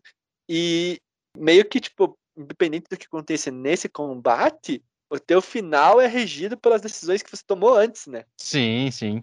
E aí tem muitos finais no, no Blood and Wine, inclusive tem um final que o Geralt vai preso.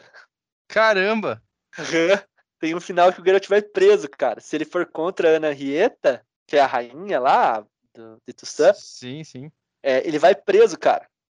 Aí o, o Dandelion tem que tirar ele da cadeia. que massa.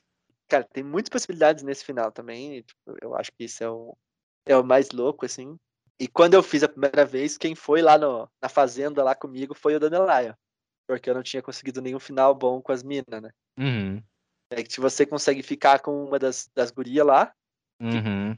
você é uma das minas, ou é atriz Sim. ou é Jennifer. A Yennefer comigo foi a Yennefer. aham. Não sabia que, eu, que ia Dandelion. É, daí vai o Dandelion. O Vandelion ou o Zoltan, um dos dois. Mas é um dos dois que vai lá atrás de você. Que triste. É o brother. Sim, sim. É quem sobrou ali, né? Aham. A, a gente tá aí se mudando junto por quê? Porque é o que tem, né? Exatamente, é o que é o que tá aí no nosso futuro. Mas Exato. é, é isso aí, cara. Eu acho que eu tô chegando perto do jogo. Uma coisa que tem que deixar claro que pra quem vai jogar os jogos, mesmo que seja do primeiro, mas principalmente o terceiro, o terceiro tem um spoiler gigantesco da história dos livros.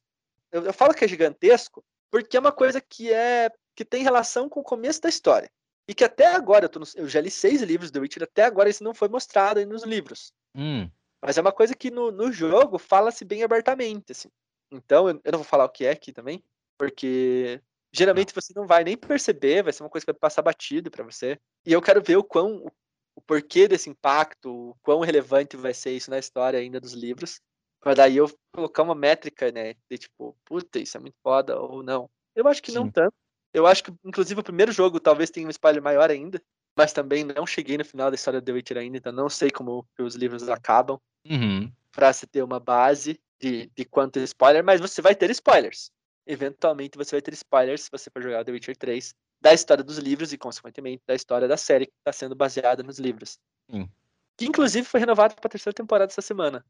Ah, é verdade, eu vi que saiu o trailer da, da segunda temporada e os caras já renovaram pra terceira sem lançar a segunda. Sem lançar a segunda. É uma confiança no material aí. Pois é. E olha que a primeira temporada é bem mais ou menos, né? Eu acho assim, foi, foi legal a gente ir nesse, nesse assunto, porque eu acho que a primeira temporada de The Witcher pra Netflix era uma incógnita. Hum. Tipo, eles não apostaram todas as fichas deles em The Witcher. Uhum. Como eu acho que eles estão fazendo com Sandman, por exemplo. Ah, mas é que Sandman também é uma coisa muito grande, né, cara? Pois é, mas é grande, mas não é. Porque eu acho que o, o mundo de The Witcher talvez seja maior do que o de Sandman. É, Né? pode ser. Se para aham. pensar, tipo, talvez. Por isso que eu falo talvez, porque eu não Sim. conheço Sandman. Eu não li Sandman. Não, eu também não. Eu baixei Você toda a é uma- coleção no meu tablet pra ler. Aí eu li o primeiro, e aí, só que é muita coisa, né? E aí eu Uhum. fiquei entre ler o Sandman e o, e o Hellblazer, que é a história do Constantine, né? Que também tem muita coisa, coisa pra caramba. E eu gostei tanto do, do primeiro quadrinho do Sandman quanto do primeiro quadrinho do Hellblazer. Mas como é muita coisa, eu acabei não engatando e indo longe, assim, né? Como eu fui com o Preacher. O Preacher eu li tudo. Preacher eu gostei bastante e li tudo. Assim, comecei a ler, fui, mas eu também era uma época que eu tava com tempo pra ler. Quando eu li o Preacher, né? Tanto o Hellblazer quanto o Sandman eu tentei ler depois que eu comecei a trabalhar, né? Daí o tempo tá mais escasso. Sim, sim. Então, o The Witcher, a primeira temporada da série, eu vi que foi um experimento. Então a, Netflix não colocou muito dinheiro na série. Deu pra ver, assim, que tipo, em questão de efeito especial, design de produção, umas coisas assim, que, tipo, tava mais ou menos. Podia ser melhor. Eu acho que eles trouxeram o Henry, Cavill, principalmente porque ele era famoso, porque era um nome bastante midiático. E se você olhar pro elenco, não tem mais ninguém muito famoso na série. Uhum. Só Henry Cavill mesmo. Tipo, não tem mais. Então não é uma série que foi. que a Netflix bancou tanto quanto já bancou outras séries, por exemplo. Sim. Eles queriam ver o que, que ia dar. Ah, vamos colocar, é isso aí. É isso aqui, esse é o dinheiro que vocês vão ter, deem um jeito e façam. E aí eles fizeram a primeira temporada. Como os primeiros livros The Witcher são contos, eles quiseram fazer histórias de origem. E para você fazer histórias de origem, você tem que abordar períodos diferentes mesmo. Então, Sim. por isso que, que a primeira temporada foi daquele jeito. Eu acho que as até como adaptação até ficou ok. É, tem alguns diálogos meio fraquinhos? Tem. É, o efeito é meio ruim? É. Mas fez muito sucesso, cara. Eu acho que superou o que a Netflix esperava. Uhum. Eu já falei assim que saiu a primeira temporada, cara. A tendência é que cada vez melhore mais. Porque os livros são bem melhores. Sim, Os- sim. Vão melhorando, as histórias dos livros vão melhorando com o tempo e, e vão ficando mais relevantes. E aí, acabou que eu pensei, a segunda temporada vai ser bem melhor e a tendência é que isso continue acontecendo. E eu acho que eles viram a segunda temporada pronta já, provavelmente os executivos da Netflix, a galera que, que coordena renovações de série e tudo mais, Sim.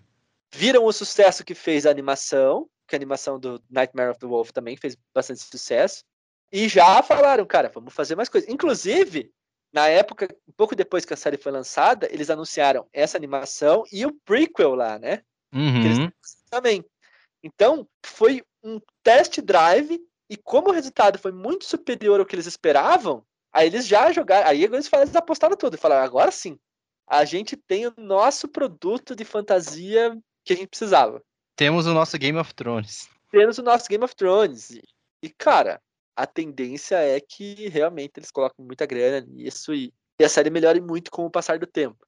E eu acho que, é, que vai acontecer, cara. Eu, eu não vi esse trailer que, fiz, que lançaram essa semana. Eu vi só a notícia da renovação. Quero ver Eu não vi trailer. ainda também. Na verdade, eu já eu abri no YouTube agora aqui pra eu ver quando a gente acabar a gravação. Ah, sim. Então, beleza. É, vamos ver então agora, porque daí fala Pô, sobre o pode- trailer. Pode ser então. Você só leu o primeiro, eh, só leu primeiro The Witcher, né? Só, faz um tempinho. Eu queria começar a ler os outros. Tentei. Não, acho que nem cheguei a tentar começar o segundo. Mas pelos mesmos motivos que eu não consegui embalar nos quadrinhos de Sandman e Hellblazer, não consegui. Cara, faz. Acho que o último livro que eu li foi um dos livros de futebol que eu comprei, cara. Deve ter sido o livro do Ancelotti, talvez, do Klopp. Não me lembro, cara, mas faz muito tempo que eu não leio um livro por falta de tempo, cara.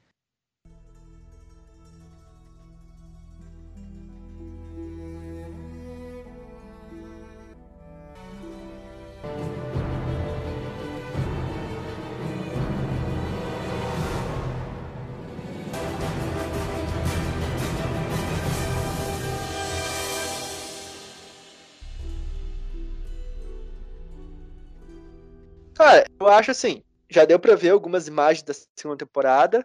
principalmente as imagens de Carmorren, eu acho que ficaram bem boas. Sim.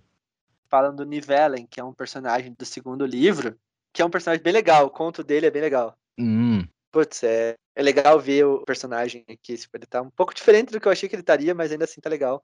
E eu lembro que eles, quando eles chamaram o ator, era um ator que fez Game of Thrones. Eu achei perfeito o casting dele, assim. Então, eu achei que foi muito, muito bom. Uhum, uhum. Né, o, que, o que deu pra ver ali. Deu, uma, uh, deu pra ver umas coisas da, da Yennefer, Yennefer lutando. Não sei com quem que ela tá, que ele com a, com a Fringila. Não lembro, acho que eu quero assistir a primeira temporada de novo pra lembrar dos personagens.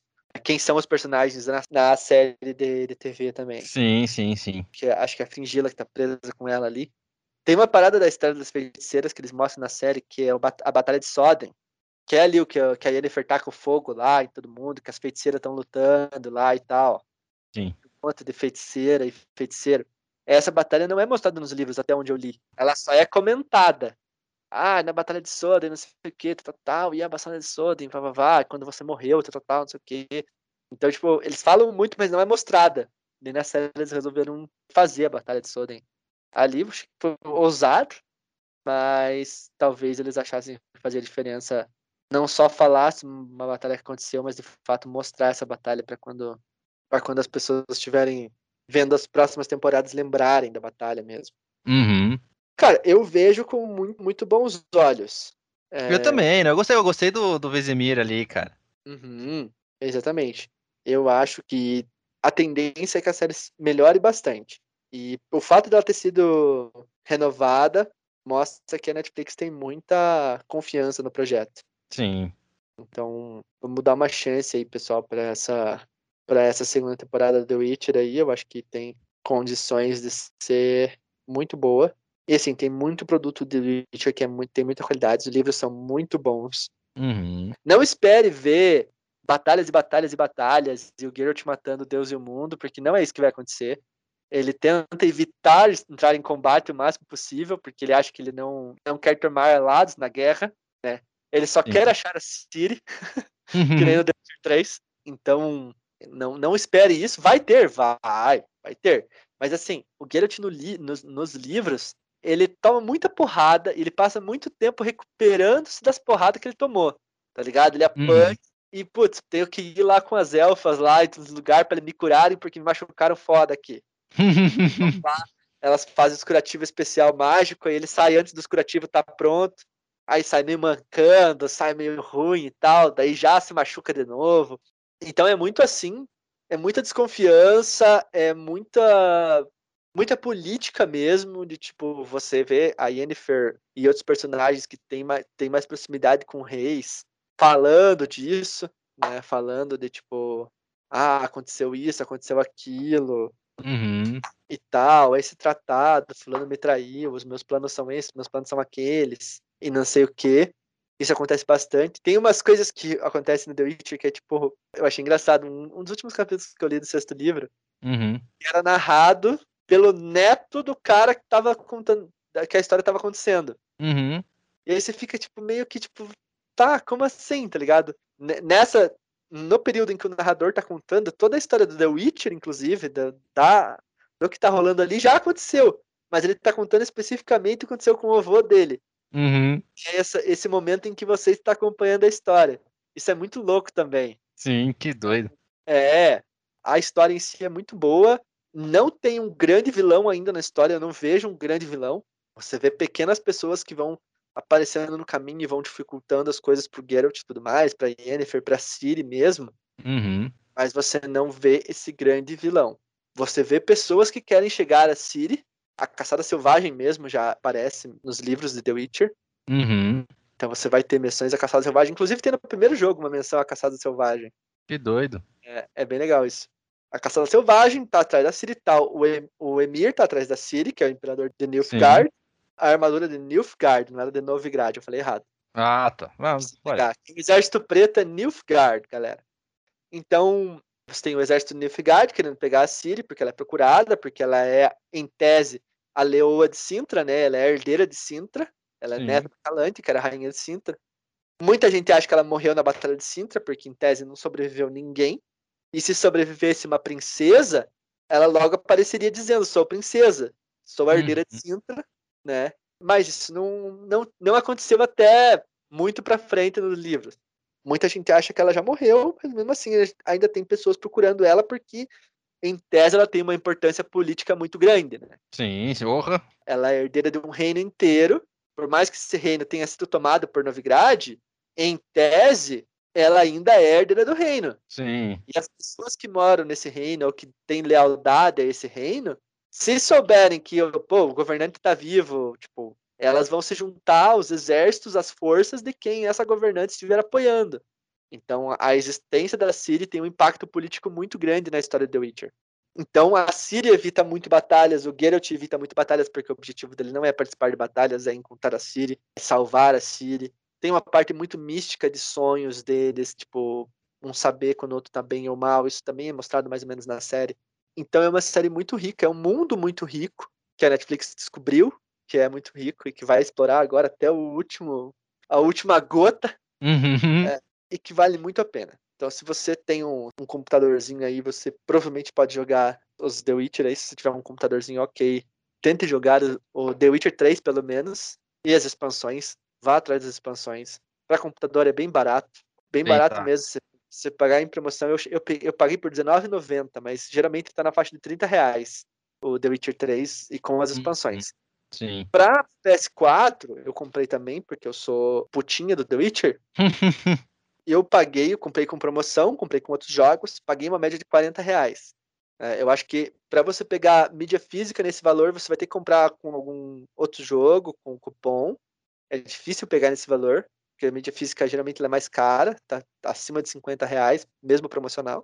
Sim. Mas na mídia ah, digital você consegue na faixa dos 40 reais, 40 e pouquinho. Então ainda assim não é um jogo caro. Se pensar que tem jogo de 200, 300 pila, Nossa senhora. E você tá comprando. Você tá comprando um jogo que, cara, vai te dar, assim, no mínimo uns 60, 80 horas de jogo se você fizer só a missão principal ali. Tranquilo, tranquilo. Você Vai acabar dando mais, vai acabar dando mais. É, se você gostar, você vai passar de 100 horas, assim, mas olha, muito tranquilamente. Então ele vale muito a pena. Eu, eu fico de cara que gente que compra jogo de tiro, que tem 10 horas de, de campanha e paga 300 pila. Nossa. Nunca na vida. O jogo pelo menos tem que ter 30, 40 horas de campanha. E, cara, só se essa campanha for muito boa, ele vai valer esse valor, tá ligado? Uhum. Eu paguei caro pelo The Last of Us 2, porque eu paguei mais de 100 reais no PS4. uhum. The Last of Us 2 e o Red Dead Redemption 2.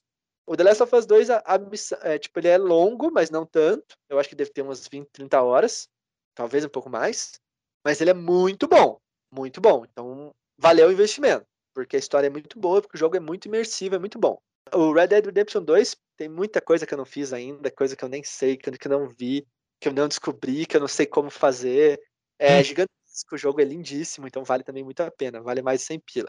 Mas eu acho que dos jogos que eu vi, que eu tenho e que eu ouço falar, eu acho que são os únicos dois aí que valem mais de 100 pila, gente. Coloquem um limite aí nos, nos valores que vocês pagam por jogo, porque eu acho que sim, pouquíssimos jogos valem mais de 100 pila, assim, mesmo no lançamento. Uhum. Acho que tem muita gente que compra assim no, no impulso. Eu comprei um Assassin's Creed Odyssey, que eu Uhum. adoro o Gr- Grécia, né? Sim. e mitologia e tal, tal, tal. Aí eu fui ver o jogo, o jogo não é fantástico, com exceção da única parte do jogo que eu não queria que existisse. O jogo não é fantasia, tipo, então, não, tipo, um ciclope não é um gigante, um homem gigantesco com um olho só. É um Aham. cara cristão que tem um tapa-olho. Porra. Esse é o ciclope. Só que não era isso que eu queria. Mas beleza, então o jogo não é de fantasia. Fantasia vai ser tudo é, alegorias, né? Beleza, aceitei essa proposta. Aí existia uma coisa no Assassin's Creed que eu odiava, que era o fato do jogo se passar no futuro e você entrar numa máquina e ir pro passado. E aí tem isso nesse também. Aí do nada você entra numa caverna na Grécia Antiga e tem um negócio tecnológico que acende uma luz e psh, futuro. Aí eu, nesse momento eu parei o jogo. Eu falei, não, cara. Se não é pra ter fantasia de um jeito, não vai ter de outro também. E eu, não me, eu me recuso. O jogo não tava sendo muito legal pra mim, não tava me, me completando. E eu fui atrás do Assassin's Creed por causa de gostar de The Witcher. Sim. E não foi uma boa alternativa. O God of War novo é uma boa alternativa. Hum, é, mas penso- God of War já era bom desde o do Play 2, né? É, eu não joguei os do Play 2, mas joguei esse. Eu joguei É. um deles, não, não fechei, mas eu lembro que era bem legal, cara. É, então, o God of War novo do PS4 é uma boa alternativa ao The Witcher, porque ele é bem RPGzão, ele também é em tese mundo aberto, ele é bem bacana, cara. Eu gostei, mas eu acho que, cara, o Assassin's Creed é estranho, não me pega, não a história não conseguiu se manter coesa e me fazer querer ir para cima dela. Ela tem muita ramificação. Eu acho que eles quiseram fazer um jogo muito grande, só que uhum. o problema de você fazer um jogo muito grande é que você tem que manter a pessoa cativada o tempo todo. Sim. Tipo, você, se você tem uma missão que é o caminho para a missão principal, ou que é uma, uma via, essa missão tem que ser super interessante. Tem que ter uma história única, tipo a missão do Barão Sangrento. O teu objetivo com essa missão é saber onde está a Siri. O que aconteceu Sim. com a Siri. Não sabe mas ele vai te chantagear. Só que nessa chantagem tem uma história muito boa. Muito boa mesmo. Então você não se importa de tipo, pô, vou ter que fazer, vou ter que ir atrás de uma bruxa agora. Vou ter que ir atrás de não sei quem. Vou ter que ir não sei para onde. Por quê? Porque a história principal tá te mantendo é, atento àquilo ali, né? Uhum.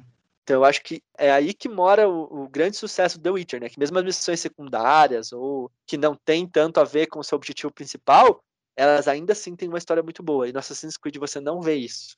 Você não sente isso e acaba que você acaba gostando mais dos desafiozinhos que você tem que fazer, por causa que tem combate, do que da própria história. Uhum. Uma hora você cansa dos desafiozinhos. Claro, claro.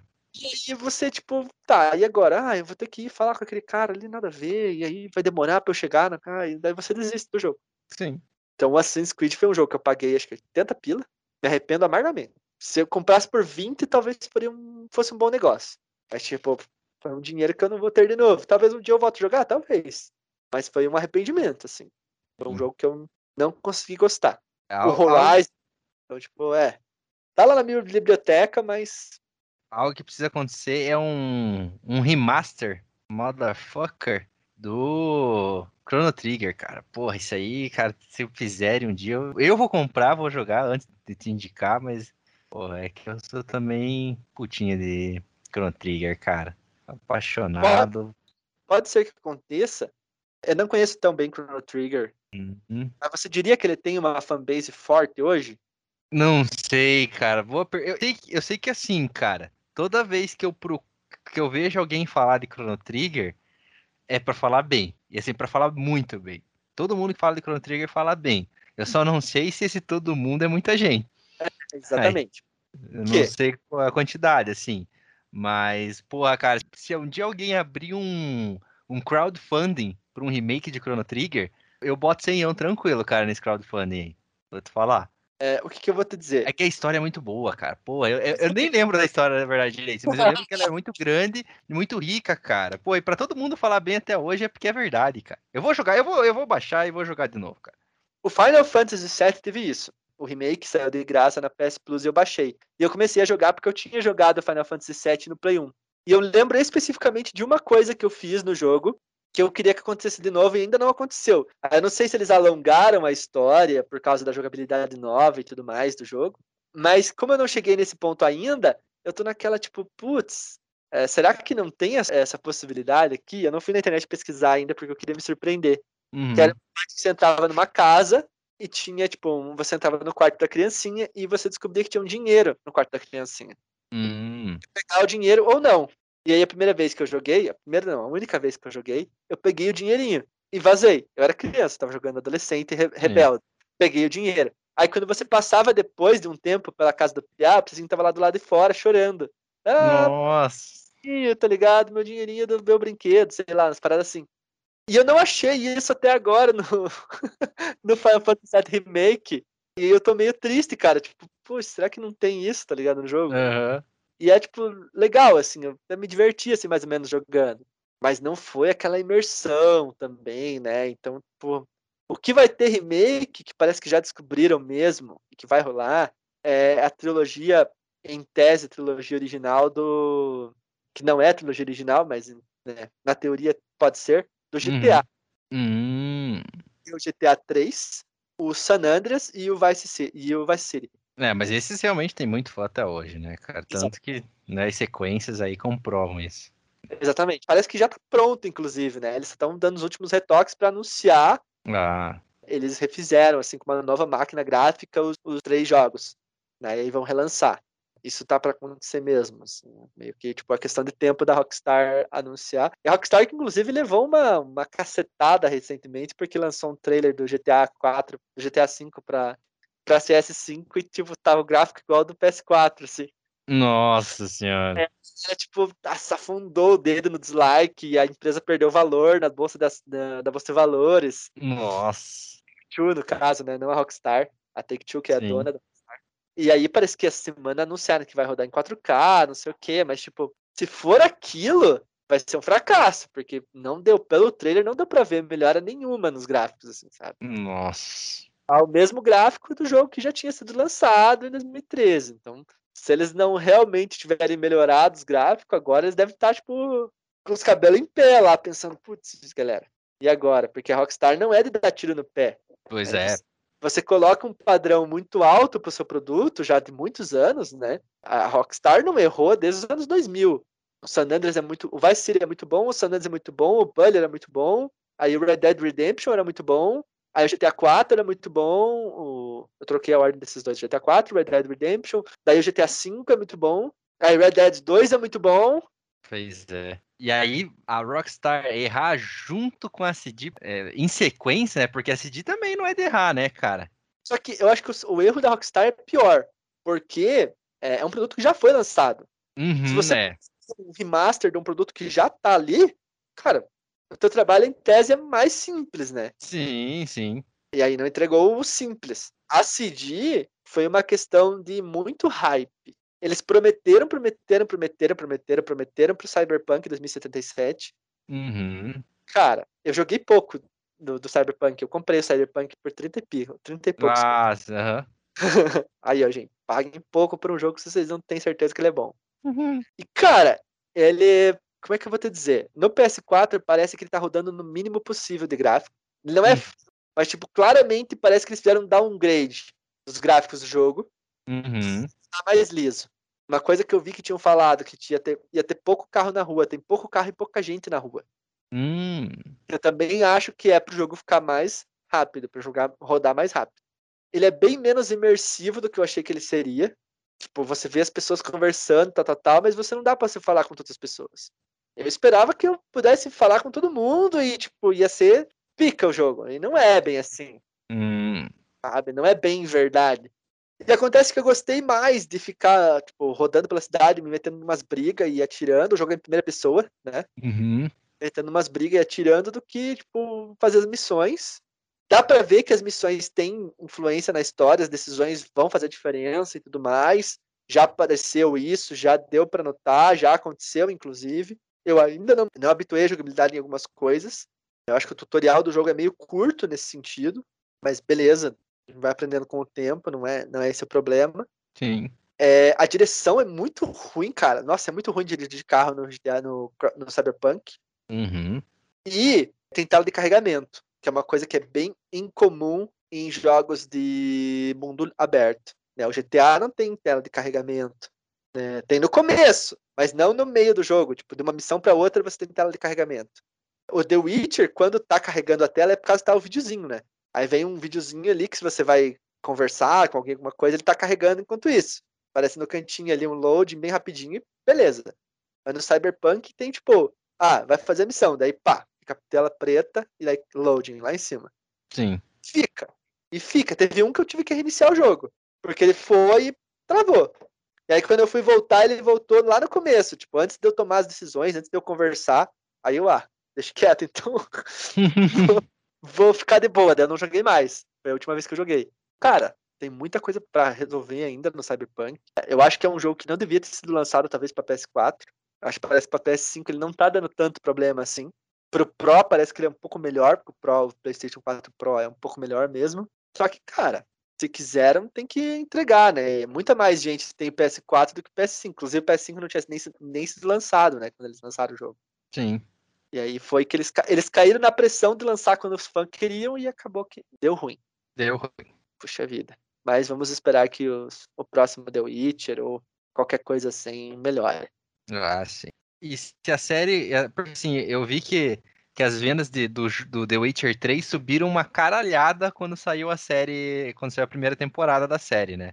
E sem dúvida, eu não tenho esses dados, mas eu posso afirmar com absoluta certeza, porque existe essa frase de absoluta certeza, de que a venda dos livros também aumentaram alguma coisa aí na, na época que saiu a série, né, cara? Sim, sim. Esse, o autor lá polonês tem que erguer as mãos pro céu aí que, que fiz, resolveram fazer a série e o jogo, porque ele com certeza adicionou alguns bilhões de dólares aí no, na conta bancária dele por causa dessas adaptações.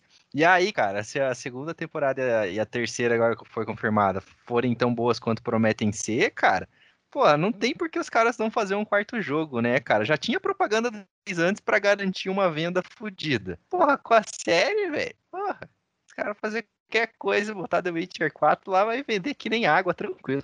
Exatamente. Mas tem que ter cuidado, né? Tipo... Ah, sim, sim. Não, mas daí eu confio, eu confio que os caras vão fazer algo, algo bom, né?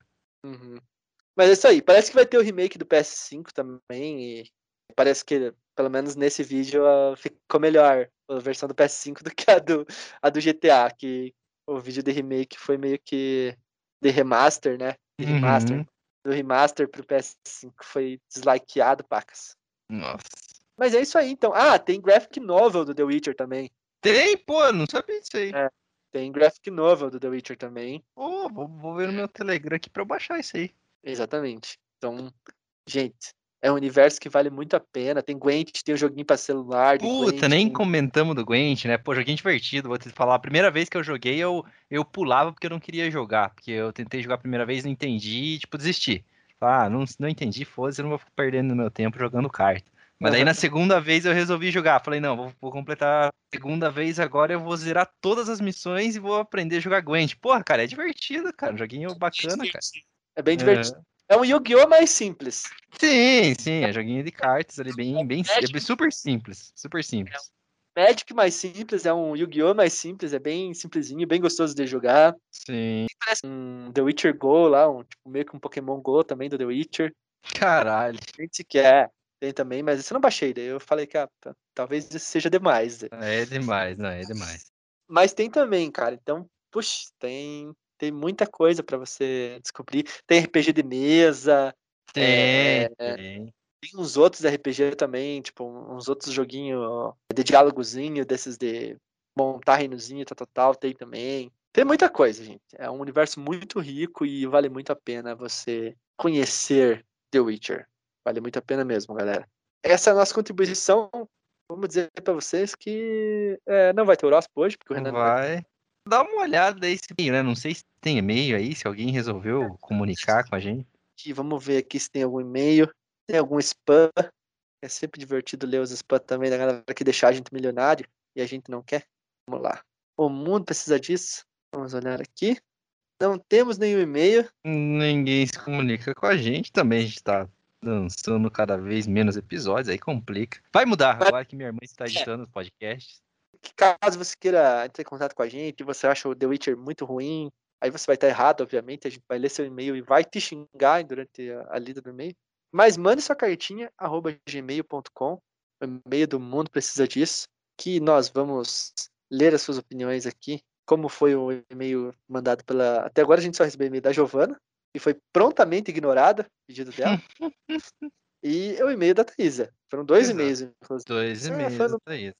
É que não foi prontamente ignorada, ela foi ouvida. Pois é. E é isso aí, gente. Até o próximo episódio, talvez na próxima semana. Né? Exato. Né? Talvez não na próxima semana, mas um abraço a todos e vão atrás da The Witcher, assistam a série, leiam os livros. Joguem uma moeda para o nosso bruxeiro favorito. Seu, é, joga uma moeda para o, para o seu bruxo aí. Beijos. Beijos. Todos.